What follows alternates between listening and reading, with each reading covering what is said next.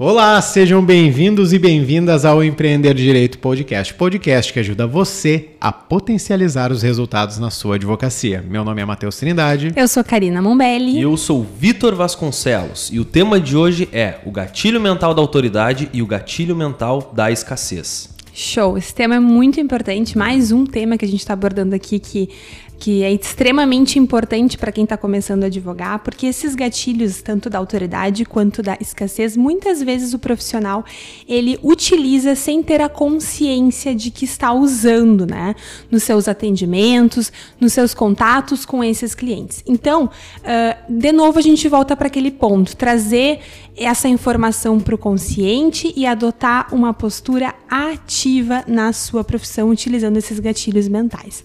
Também uh, esse, esse episódio é importante para que você que ficou com algumas dúvidas daquelas, no, daquelas noções introdutórias que a gente passou no episódio anterior, você vai conseguir, através dessa exposição aqui, entender melhor o que a gente estava falando no episódio anterior. Para quem não ouviu, volta lá, porque lá a gente fala o que são gatilhos mentais, aonde a gente pode aplicar esses gatilhos, né? É, principalmente na advocacia. Então, fica até o final, escuta a nossa, a nossa conversa aqui que vai estar tá muito bacana. E já fica o convite para vocês também aqui para que vocês nos sigam nas redes sociais. Né, o Empreender Direito Podcast também está no YouTube, lá no canal Empreender Direito. Nós temos o Instagram do, do Instituto, iapj.direito, que também estão sendo postados lá pequenos vídeos, pequenos trechos aqui dessa nossa conversa e que são, são conteúdos de valor para vocês. Então fica o convite para vocês acompanharem nas redes sociais aqui esse podcast. Muito bem. Bom, depois de prometer tanto, finalmente nós vamos começar a esmiuçar cada um dos gatilhos aqui no Empreender Direito Podcast. E eu vou ser sincero, eu estava ansioso por esse. A gente mencionou bastante o gatilho da autoridade nos outros programas e toda vez o Dr. Matheus dizia: no próximo vai ter um só sobre isso, nós vamos trabalhar esse gatilho. E eu ficava, bah, nunca chega esse programa, hoje eu vou aprender. Doutores, o gatilho da autoridade. Por onde nós começamos? Gatilho da autoridade é muito importante, principalmente para o jovem advogado, né, Vitor? Acho que essa tua inquietação é compartilhada por muitos outros uh, jovens que tão, estão iniciando aí, ou o pessoal que está iniciando a sua jornada profissional, e ele de fato é importante porque ele está ligado à imagem que o seu público tem de você como as pessoas visualizam você como profissional, né? Você precisa uh, ganhar essa autoridade, lembrando sempre que a autoridade a gente é, a gente pode compreender ela como uma consequência dos nossos atos. Né? A gente não pode forçar ela. Você precisa ganhar essa autoridade dos seus clientes. Então, por isso que a gente fala, a autoridade sempre é consequência. E é como os outros vão te enxergar, como uma referência naquele assunto. Então, quando a gente está falando de gatilho de autoridade, é trabalhar na mente do outro, de uma forma de persuasão, né? Lembra que a gente falou isso no, no episódio anterior, para quem não viu, volta lá. E é trabalhar essa imagem positiva para que aquela pessoa visualize você como uma referência naquele assunto, naquela área, para que assim ela possa escolher você como profissional que vai auxiliar ela aí nas suas questões jurídicas, né?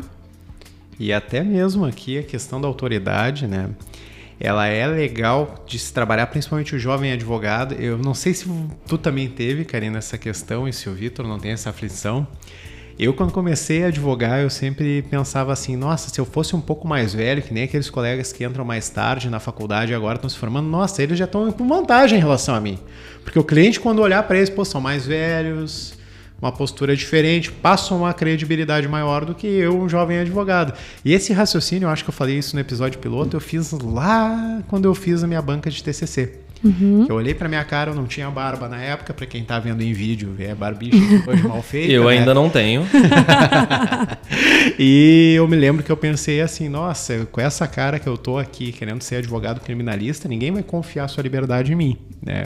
Pareço uma criança. Principalmente na área criminal, né? Isso, Isso, é muito importante. E então, essa questão do trabalho da autoridade para o jovem advogado e até mesmo para aquele advogado que está entrando em uma área nova, que ainda não está bem estabelecido, ele é essencial porque te dá todo essa, esse substrato para poder trabalhar, poder ter confiança quando o cliente senta contigo, porque não adianta só tu prospectar, né? Depois tu tem a segunda fase que é o fechamento do contrato, né? E tu tem que ter essa confiança. Então a autoridade ela traz isso, então episódio importantíssimo. Um outro ponto legal que eu acho uh, importante destacar aqui é a questão de quando a gente se forma, a gente pega a nossa, a nossa carteirinha, a gente tem um número, né? E esse número, ele é como uma tatuagem que acompanha o advogado. Então, para aquele pessoal que está começando, que pegou a sua carteirinha agora, uh, vocês vão enfrentar algumas situações que eu e o Matheus a gente já viveu, né, em um período anterior, de que o fato de você ter uma OAB uh, recente, ou seja, um, um, número maior, vai acabar com. Vai, você vai enfrentar alguns preconceitos, digamos assim, né? Então, se você conseguir trabalhar o gatilho da autoridade de uma forma positiva, essa numeração, essa tatuagem, ela acaba ficando de lado. Mesmo você sendo jovem advogado, tendo um número de OAB recente, você consegue passar essa confiança. Então, esse gatilho também é importante por isso, né? Porque a gente enfrenta isso diariamente. Eu tive uma situação dessa em um júri. Não sei se tu vai te lembrar. Quando eu fui pro júri, o promotor tinha visto meu número de OAB né, e achou que o júri ia ser muito tranquilo. Acho que até por ter visto o número de OAB à época, ele não resolveu ir pesquisar o meu currículo, já que eu já estava fazendo mestrado naquela época. E foi cômico que quando acabou o júri, vitória nossa, né? Não que eu sempre ganhe júri, mas ali foi até o júri que abriu minha sequência de vitórias. Vieram, pô, mas olha só, tá tão novinho, né? Eu tava olhando teu número de OAB aqui. Eu, pois é, pô, já fala desse jeito, né? Então, para ver como é legal, até mesmo na atuação a gente consegue trabalhar a autoridade. Agora eu acho que a gente vai entrar isso, eu sempre ralando a pauta. é, até nisso é legal, que aí você, pela sua postura, nem parece que você tem aquele número de OAB, por exemplo. O que eu percebi muito depois que eu vim trabalhar aqui com vocês no escritório é, assim como todos os outros gatilhos que a gente já mencionou ao longo do podcast, a autoridade também não é só construída com gestos grosseiros, tem que ter uma sutileza, são pequenas coisas. Nós falamos muito da produção de conteúdo e a construção da autoridade, ou de repente da vestimenta e outros detalhes. Só que é como tu te porta na frente dos outros e pequenos detalhes, como gírias, esse tipo de coisa, já afeta bastante a construção da autoridade, principalmente, como o Dr. Matheus disse, a doutora Karina também, de quem é jovem. Eu, por exemplo, saindo da faculdade agora, indo em direção à formatura, ou quem é recém se formou, a autoridade já está fragilizada, se é que existe alguma. Então Sim. tem que ter uma atenção. Comentamos outra vez das redes sociais também, né? Exato. São pequenos detalhes em que a gente vai formando essa autoridade, né? Por isso que eu mencionei antes que a autoridade é uma consequência de atos. Você não não não consegue pegar ela à força, né? E é por isso que eu digo, autoridade não é arrogância, né? Tem muitos advogados que acabam uh, querendo expressar ela de uma forma arrogante perante o cliente, perante a colegas e acabam justamente tendo um efeito contrário. O que eu mais vejo é aquele advogado, ah, porque eu vou postar foto com um carrão, alguma alguma coisa assim e automaticamente eu vou virar uma autoridade. Exatamente. Para algumas pessoas até pode fazer sentido, né? É, é claro que critérios de, de, de, autoridade são, é uma questão muito subjetiva, mas se eu puder dar essa dica, acho que a autoridade ela se ganha justamente pelo movimento contrário, né? Quanto mais reciprocidade, quanto mais uh, agregar valor, você agregar valor para o seu cliente, acredito que a autoridade se torna muito mais fácil de ser conquistada do que pela via da arrogância, né? É que aí a gente tem uma via diferente, né? Que a gente tem que. E ontem eu estava observando um post de um colega, né? Que me chamou a atenção porque ele dizia basicamente assim: Nossa, eu tô sentado aqui fechando o contrato e você aí que está produ produzindo videozinho tá achando que está produzindo alguma coisa. Aí a gente tem uma diferença muito gritante em relação ao que, que você quer para sua carreira. Uhum. Né? Cliente vem quando você já está com um certo tempo, ele vem realmente você sentado. Você não precisa estar produzindo conteúdo para o cliente vir. Só que você quer um cliente ou quer dez. Você quer um cliente muito bom, você quer dez clientes muito bons, você quer um cliente muito ruim ao invés de dez muito bons. E aqui que fica a diferença, né? Quando você confunde autoridade com arrogância, você vai começar a limitar o número de clientes. Exatamente. Você não vai é, começar a plantar o seu jardim. Você ainda vai estar com aquela redinha de borboleta que a gente já tanto falou aqui, uhum. tentando caçar a borboletinha. Ou até mesmo botou ali uma, uma rede maior, que a borboleta mesmo vai e acaba caindo ali mas uma hora vai, isso vai se tornar exceção. Por isso que a autoridade, Vitor, está muito ligada a como a pessoa se visualiza. Muito mais a gente fala que ah, os outros te visualizam como uma autoridade, mas também está muito ligado a como o advogado, o operador, uh, se enxerga. Né? A gente está falando de uh, aqui de uma arrogância, né? Mas também pode ter um movimento contrário. A pessoa não se enxerga como autoridade. E aí não consegue uh, ter essas ações, adotar essas ações que a gente vai trabalhar daqui a um pouquinho de, de uma forma muito mais específica, né? Mas não consegue porque não se visualiza. Então, o gatilho da autoridade, para ele ser bem trabalhado, não é só seguir um roteiro. Ah, a Karina, o Matheus, o Vitor passaram que eu tenho que fazer isso. Você precisa se visualizar como autoridade naquela área para que depois os outros possam fazer da mesma forma. Então, essa é uma dica muito importante. Tem os dois extremos, o arrogante e aquele que não se enxerga como tal e que pode tentar fazer várias ações e nunca vai conseguir passar essa imagem para o cliente, por mais que ele tente, né? Doutores, eu acho muito válido, de repente, trazermos para cá alguns exemplos de como construir a autoridade. Uh, bem, como eu já tinha falado, nós falamos muito já nos outros episódios sobre a produção de conteúdo, que de repente aqueles que consomem o teu conteúdo vão te ver como uma autoridade no assunto, consequentemente vão, vão te considerar um bom profissional. Mas não é só isso também, né? Uhum. Uh, quais são os outros exemplos uh, do dia a dia mesmo, coisa simples de repente que os jovens advogados ou até os advogados mais experientes que estão aí na luta podem aplicar? No aspecto prático inicial, a gente pode pensar na questão da vestimenta, Perfeito. que é um ponto que a gente já colocou aqui, e no local em que você está atendendo esse cliente. Tá? Quanto a vestimenta só, uh, esses dias numa conversa com o Matheus, inclusive, a gente não está dizendo que tu só tem que usar o Sim. terno, não é só isso. Uh, há grandes advogados aí, não sei se posso citar nomes, mas que usam uh, camisa, o Cacai, uhum. o, o, grande Cacai, que usa camisa polo e bermuda. Exato. Mas ele já construiu tamanha autoridade que ele Por pode. outros fatores. Ninguém exatamente. vai questionar ele pela exatamente. vestimenta. Lá no início ele podia usar terno e gravar todo dia. Agora ele pode se vestir do jeito que ele quiser, né? Eu acho muito interessante quando a gente faz essas formações em PNL, eles usam muito o exemplo do médico, sabe? A questão do, do, do jaleco. E aqui é um ponto importante da gente colocar. Quando vem um médico sem jaleco, de uma forma bem, bem despojada, digamos assim, e passa a informação, você vai ter, você vai receber essa informação de uma, de uma forma, né? Quando ele tá, ele ou, enfim, qualquer outro profissional da área da saúde está vestindo um jaleco, você já passa a visualizar aquela pessoa de forma inconsciente de uma forma diferente, né? Ela ganha uma autoridade frente a você apenas por um objeto muito simples. E por mais que você ache isso uh, uh, simples demais, acontece mesmo. A gente tem esses padrões inconscientes.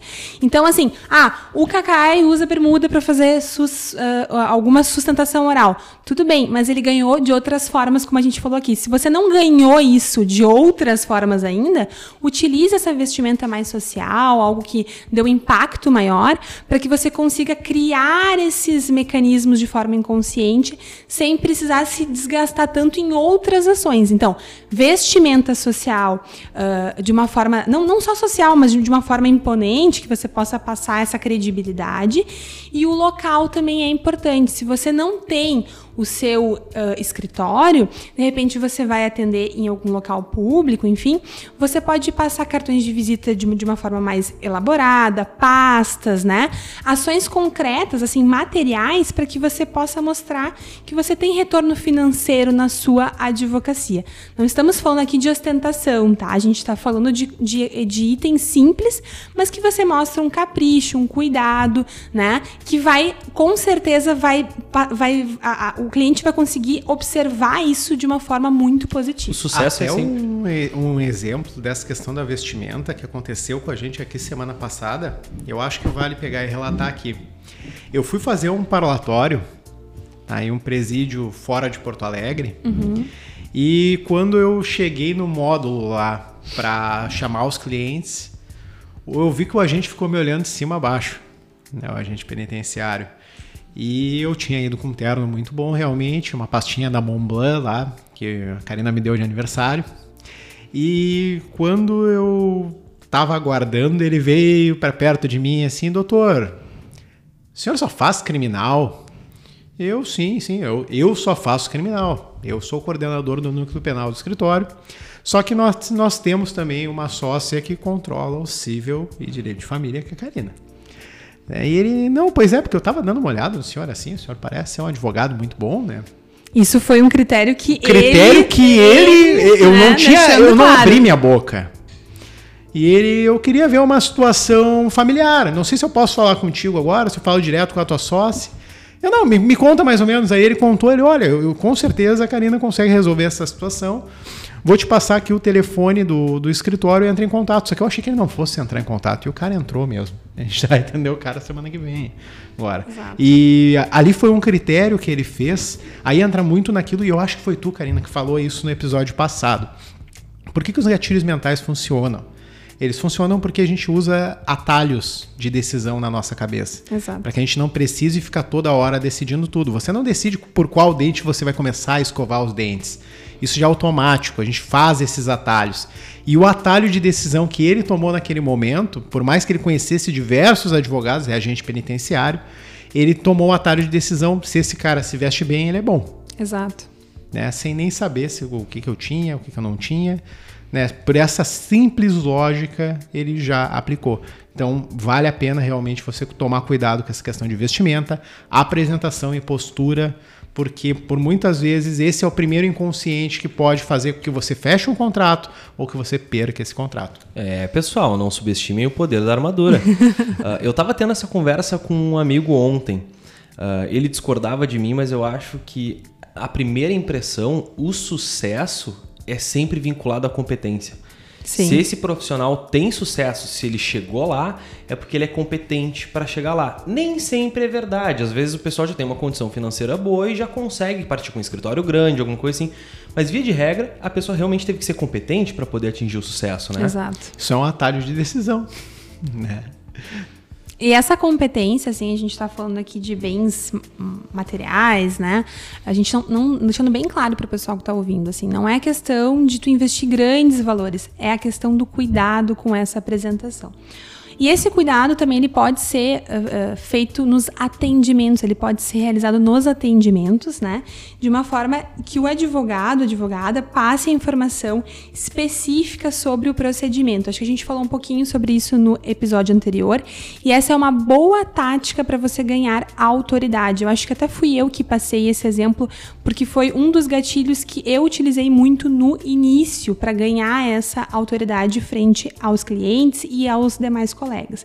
Então, esse é um outro exemplo, Vitor, que estava perguntando antes, prático de como você pode aplicar esse gatilho na sua advocacia.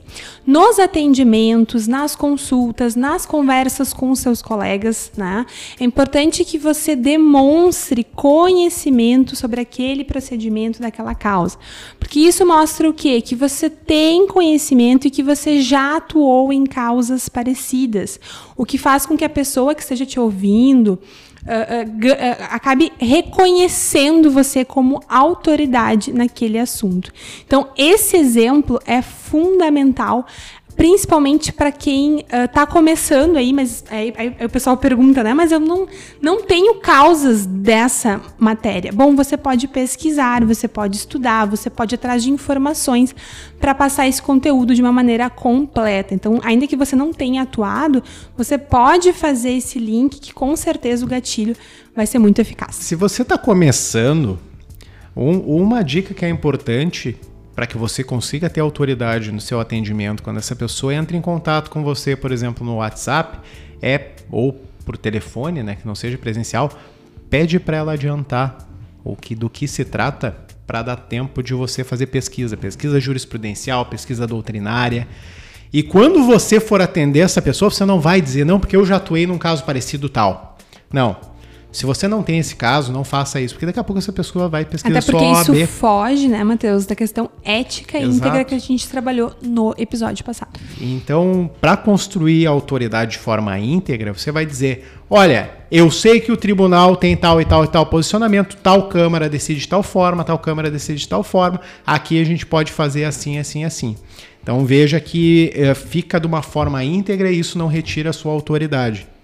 Para vocês que estão ouvindo e não conseguem visualizar isso que o Dr. Matheus está falando, voltem no episódio anterior que ele contou uma história de como ele não tinha eh, o conhecimento total de uma matéria, acho que era sobre PTU, né, doutor? Isso. E chegou lá, só de estudar o caso, ele numa situação até que havia uma certa concorrência, pois haviam outros profissionais lá tentando conseguir aqueles clientes, os próprios clientes tinham levado alguns seus advogados.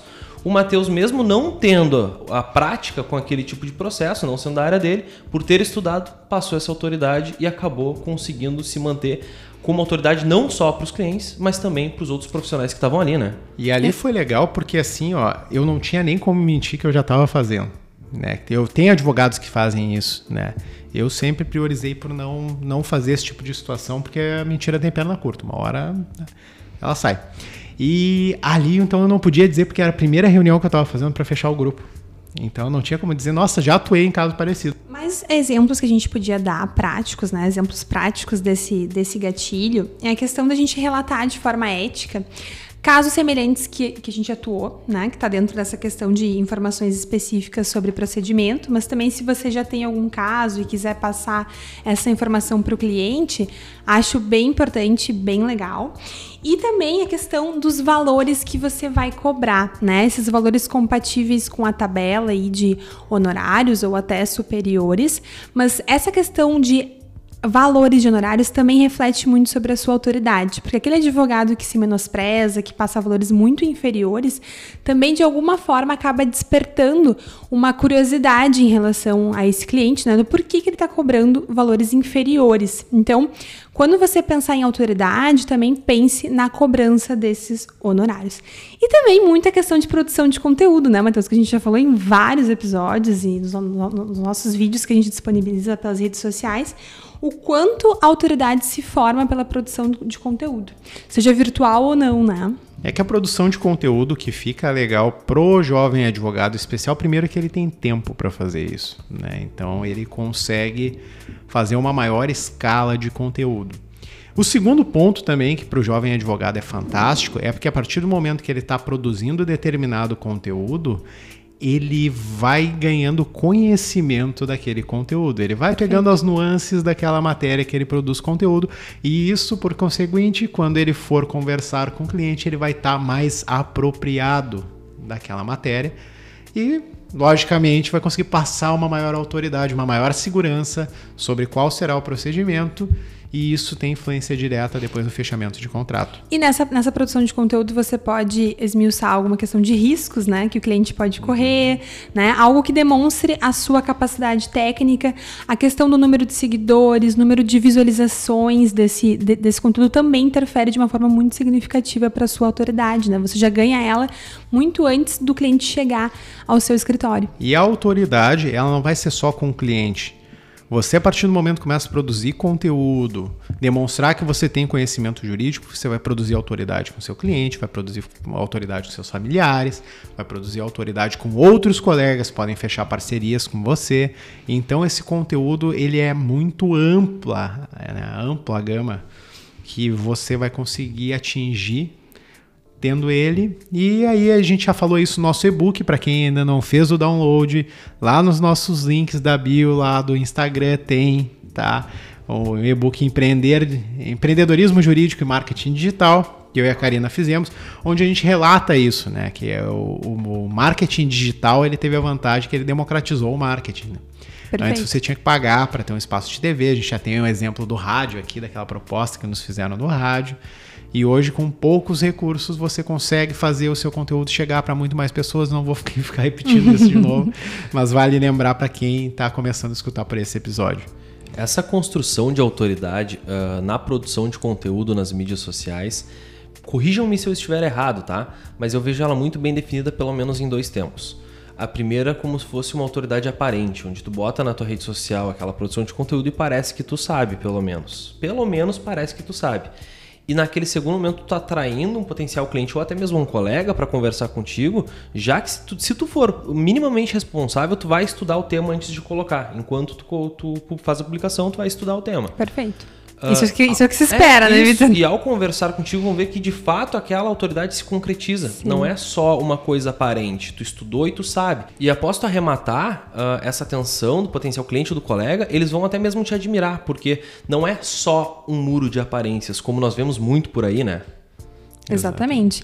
E é, quando a gente está falando de autoridade, a gente está falando muito aqui dessa questão pré-contratual, né, de prospecção de clientes, mas ela é muito importante para a relação pré-contratual e depois, quando esse cliente já é efetivamente aí, já compõe a sua cartela de clientes do seu escritório.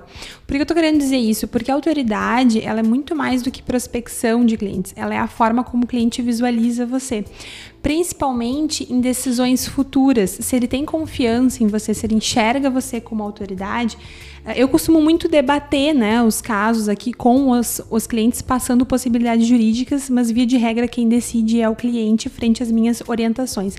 Mas a, acaba que com essa autoridade adquirida, o cliente tem muita segurança em você e acaba respeitando a posição que normalmente você atende, você acredita que é importante pro caso, entende?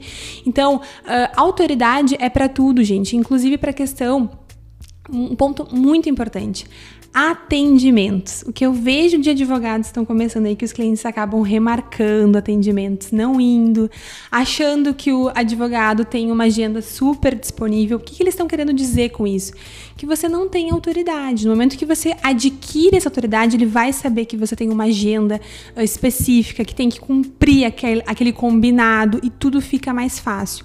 Então, autoridade também é respeito durante toda a contratação. E isso, inclusive, já serve de gancho para o nosso próximo gatilho de hoje, que é o da escassez. Né? Exatamente. Né? Perfeito. Falamos sobre escassez agora, então. Vamos lá. Perfeito. Bom, deixaram bem claro que a autoridade não é só saber o conteúdo, é também saber se impor, né? Exato. E podemos usar algumas ferramentas, como vocês bem disseram, do gatilho da escassez. Só tem um problema, doutores. Eu não sei o que é o gatilho da escassez. então, o que vocês me dizem? Gatilho da escassez ele é basicamente aquele que você demonstra para o cliente que, a, que o seu tempo é escasso. Né? E como é que isso acontece? Uh, por que, que a gente valoriza mais o ouro do que o níquel? Porque o ouro é mais escasso. Né? Então, quanto mais escasso é, mais o ser humano valoriza. Eu aposto que aqui a maioria dos nossos ouvintes já deve ter comido no McDonald's. Né? O McDonald's ele tem alguns sanduíches que eles botam por um período e tiram. E depois, se tem uma grande mobilização das pessoas, eles colocam esse sanduíche. E fazem muito isso com os brinquedos para as crianças também. Exato, e isso gera uma questão de escassez. Olha, é por tempo limitado. A pessoa sabe que é só naquele período que vai ter aquele tipo de hambúrguer. Né? Então, valorizam isso. E isso é muito utilizado no marketing digital, por exemplo, quando você vai comprar um curso e eh, abrem o carrinho só por sete dias, por exemplo que é como a gente vai fazer no nosso curso de, da, dos princípios da PNL aplicados à advocacia. A gente vai deixar só por sete dias, por quê? Porque eu não quero aquela pessoa que, que a gente falou lá no episódio passado, né, o bicho preguiça, uhum. aquele que sabe que precisa, mas vai querer procrastinar. Se ele não fechar nesses sete dias, ele vai perder. Ele não vai. Quando eu lançar só o próximo curso que ele vai ter acesso àquilo. Né? E agora passando diretamente para a questão da advocacia. Quando que você pode usar e deve usar, aqui né, é importante falar deve, né, usar a escassez. Esse ponto que a Karina falou agora da autoridade é batata. Isso a gente já falou no, no episódio passado também, né? A, gente sempre orienta os nossos mentorandos, nós mesmos fazemos, fazíamos muito isso. Hoje o pior de tudo é que a gente tem que passar realmente isso, esses prognósticos de horários, né? Mas a gente sempre orienta os nossos mentorandos a sempre passar para o cliente dois horários. Né? Por exemplo, às 10 e às 4. Sempre gosto de passar esses dois horários assim que acho que ilustra bem. Um no turno da manhã e um no turno da tarde. Pá, Matheus, mas se eu passar assim, ó, eu só tenho disponível às 10 ou às 4 e o cliente falar às 18 e você tem disponibilidade para atender às 18. Diga para ele que você vai ajustar sua agenda e consiga, consegue atender ele. Né? E aí utilize esses outros tempos que você vai ter livre para produzir conteúdo. Não mostre ser muito disponível. Ser muito disponível é sinal que você não tem demanda, logo você não é escasso, logo você não é bom. Tomada de decisão automática, atalhos de decisão. E essa é a lógica da pessoa. Até nos relacionamentos a gente tem isso, né? Se você dá muita atenção para a pessoa e os dois não estão na mesma sintonia, por vezes você parece pegajoso, você parece isso. E aí, geralmente, aquele, aquele ficante fica um pouquinho mais de lado, né? Aquela pessoa que se mostra disponível demais. Então é legal ter escassez em diversos âmbitos da vida é, eu, eu atendi um, um jovem advogado há um mês, mais ou menos atrás, e ele me relatou exatamente isso. Ele disse: Karina, eh, os clientes marcam comigo, eu espero, me dedico, estudo a questão e eles não vão. O que está acontecendo? Eu conversei com ele um pouquinho para tentar entender e ele simplesmente não é, exercia, não utilizava o gatilho da autoridade e muito menos o da escassez. Por quê? Quando o cliente procurava ele, ele dizia assim: Não, eu tô com o meu dia livre. Se tu quiser vir hoje aqui mesmo, pode vir que eu estou aqui, né? Uh, você percebe, pensem comigo, vocês que estão que ouvindo aí. Se você ouvisse isso de um advogado, o que, que você pensa? Desocupado. Bom, ninguém está procurando ele. Se ninguém está procurando ele, é porque capaz ele não é. Né? Então a pessoa inconsciente ou até mesmo consciente vai dar o porquê dela, vai vai olhar, vai observar esse advogado de uma outra forma. E algo que a gente, o que eu gosto muito de passar é que o ser humano a, a sensação de perda, ela tem um impacto muito maior do que a sensação de ganho. Normalmente, quando a gente tem alguma conquista, aquilo passa rápido, mas quando a gente perde, a gente tem uma frustração, né? Então, escassez é você ativar essa sensação. Eu não posso perder essa oportunidade, seja porque o advogado é bom, seja porque aquele preço que ele está cobrando é, é, vai durar, né? Durante um período aí que ele está colocando dentro do, do orçamento dele. Enfim, você tem que dar motivos para que aquele cliente não queira queira perder essa oportunidade. Se você trabalhar isso de uma forma positiva, com certeza ele vai escolher você. E fica fantástico quando você utiliza esse gatilho, porque o, o, o, ser humano ele só toma atitude, isso são estudos comprovam, só toma atitudes na vida por dois motivos: para fugir da dor ou para buscar prazer. De um jeito ou de outro, esse é o objetivo primário do ser humano. E quando você trabalha a escassez, ah, é, e só para completar, dentro da programação neurolinguística, a gente sabe que pelo menos 80% das ações são para fugir da dor. Exato. Né? Poucas são para buscar o prazer. Então a prioridade do ser humano é fugir da dor. Quando você aplica a escassez, você faz com que o ser humano tente fugir da dor da frustração por ter perdido aquela oportunidade e haja. Então você faz um mecanismo de obrigação de ação quase daquela pessoa. Então isso você elimina a procrastinação. Elimina Perfeito. o bicho preguiça. E para ativar isso, Vitor, a gente pode dar exemplos práticos para o pessoal que está ouvindo aí, né? A questão de, por exemplo, um prazo de validade do seu orçamento. Você dá um Muito prazo importante. um pouquinho mais curto aí para o cliente pensar, nossa, esse valor ele é determinado por um período X, né? Se eu não tomar essa decisão, se eu procrastinar muito, eu vou acabar perdendo essa oportunidade. Ó, você ativou essa sensação que eu tinha comentado anteriormente. E ainda tem mais um porém Passou o prazo do orçamento, o cliente não fechou e te procurou um mês depois, altere o valor. Por você quê? tem que mostrar. Integridade. Ou, no mínimo, você mantenha o valor explicando o porquê para o cliente. Olha, não teve nenhuma alteração nesse momento, então até posso manter para você o valor. Até posso manter. Não é, não, não, não, fecha por aquilo lá o que, que o cliente vai pensar? Pô, da próxima eu posso procrastinar mesmo, porque o cara eu não vou ter penalidade nenhuma com isso, Exatamente. eu não tenho dor.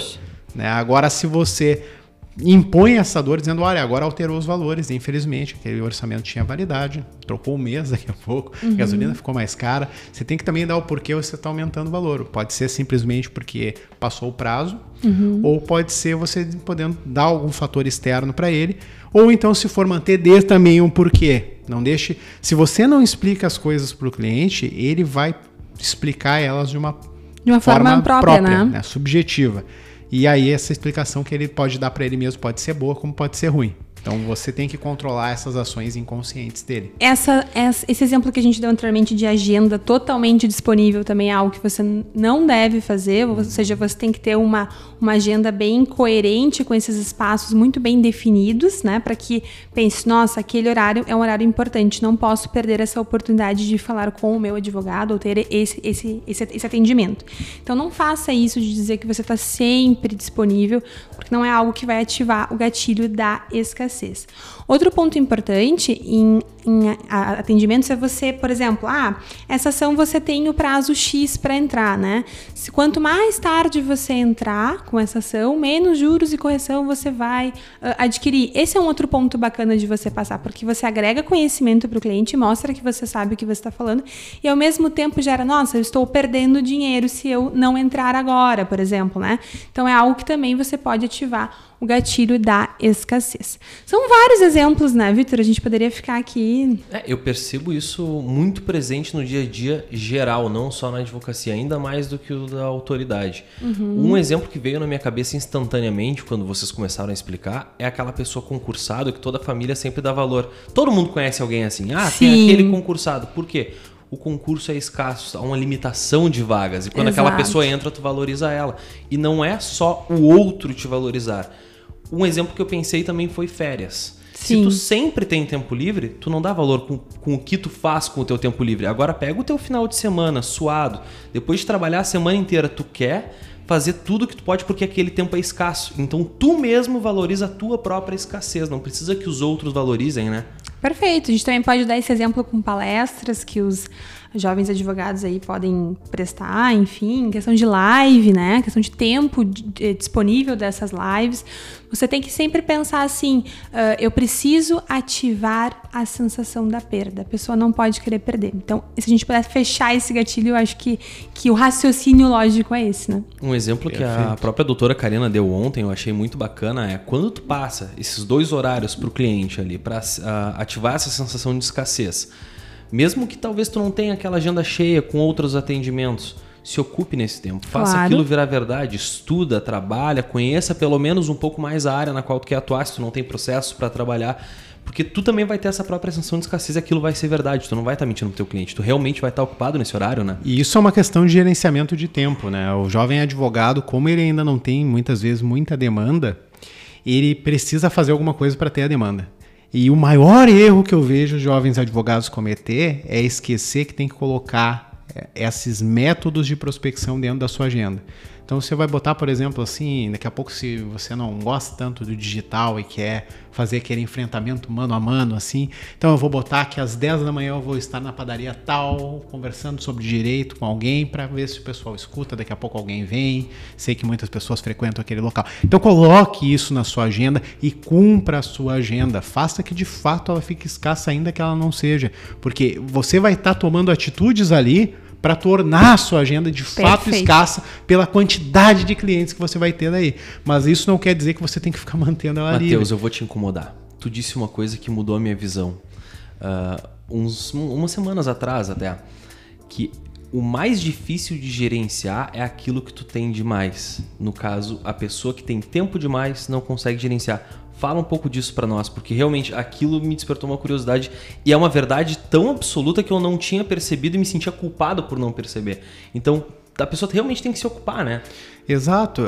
Quando você tem muito tempo, você fica pensando, tá, mas como é que eu vou organizar isso? E dependendo, procrastina porque não é escasso. Então Dependendo muitas vezes, né? então você procrastina, pensa assim, não, agora eu ajeito semana que vem, essa semana ainda vou ser vida louca. E a gente acha que geralmente a pessoa que é assim, ela não tem rotina, né? Eu, por exemplo, gosto muito de falar que na advocacia não se tem rotina, mas se tem rotina, cada vez mais estou percebendo isso. Porque eu faço alguns padrões um pouco parecidos, ainda que às vezes a agenda não, não, não seja similar ao dia anterior, algumas atitudes eu sempre faço isso. Geralmente, quando eu vou buscar meu filho, eu pego o meu mesmo caminho, né? dificilmente eu mudo o trajeto. Quando veio para cá, eu sempre faço as mesmas coisas quando eu chego no escritório. Então, você tem rotina. E quando você consegue, mesmo tendo uma agenda muito, muito ampla, né? muito livre, concentrar, olha, no período da manhã agora, então das nove até o meio-dia, eu vou produzir conteúdo, vou fazer pesquisas. E aí você faz as pesquisas e você torna isso uma rotina, o que, que isso vai fazer com que aconteça? Lá aquela lógica lá da borboleta, do jardim, Sim. que a gente tanto fala aqui, né? Ao invés de caçar o cliente com uma redinha de borboleta, você vai começar a ir plantando seu jardim, adubando a terra, produzindo esse conteúdo, postando ele, se apropriando de conhecimento. E o conhecimento, ele sempre vai conseguir te abrir portas. Né? Eu agora, recentemente, estavam buscando palestrantes para uma, uma palestra que vai ter no final do mês na UAB. E vieram conversar comigo. Eu queria falar especificamente sobre o empreendedorismo jurídico e o marketing digital. Só que me disseram assim, Matheus, olha só. Uh, aqui tá todo mundo falando só sobre conteúdo jurídico, né? Não tem daqui a pouco um outro tema que você pode falar. E um tema que eu venho pesquisando muito são as criptomoedas, né? A gente assumiu Sim. algumas operações aqui no escritório envolvendo as criptomoedas, então eu comecei a estudar de fato esse conteúdo agora mais profundo. E aí eu falei, olha, eu tenho os aspectos jurídicos das criptomoedas para falar. E eles, nossa, bah, fantástico! Pô, porque é, é um conteúdo que é muito escasso. Sim. Né? Pouquíssimas pessoas trabalham ele. Então, quando eu falei, super se empolgaram, tudo. Então, olha só, uma coisa que eu organizei meu tempo para pesquisar, e a minha agenda é escassa, e mesmo assim eu organizei um tempo, sacrificando algumas questões aqui que eu teria que estar em andamento, mas eu sacrifiquei aquele tempo para gerar um conteúdo, e agora eu estou tendo um reflexo dele, que é a palestra talvez mais aguardada daquele dia. Uh, uma coisa que fica muito evidente da fala de ambos os doutores é que a organização é fundamental para poder atingir essa escassez. Seja organizando uma agenda muito cheia, como é a dos doutores agora, ou se tu tem uma agenda muito ampla ainda, tu pode organizar até o teu lazer, o teu próprio lazer de tal a tal horário eu vou dar uma caminhada, vou na academia, vou passar um tempo com a minha família e tu vai acabar tendo poucos horários livres e tu vai começar a valorizar isso então, a organização é fundamental, correto? Correto. Correto. Perfeito, para todos os gatilhos, né? E no próximo episódio a gente vai falar sobre o gatilho da reciprocidade, um gatilho também muito importante para sua advocacia. Então não perde que vai estar tá muito bacana. Olha, eu acho que se eu tivesse que escolher assim três gatilhos para usar na minha advocacia e de fato ela mudar de nível, seriam esses três, os dois que a gente trabalhou hoje, mais o terceiro. Embora os outros também, pessoal, escutem porque vai ser muito importante. Tem muito gatilho bom aí. Estamos fazendo a nossa primeira sequência de episódios, né? Então não podem perder. Há uma ordem cronológica aqui. Exatamente. Então, o episódio anterior nós demos, de maneira geral, o que são os gatilhos, nos aprofundamos bem, os autores deixaram bem claro. Nessa abordamos esses dois e no próximo a reciprocidade. Acompanha. Aguardamos você lá. Até mais. Até mais, valeu. Até mais.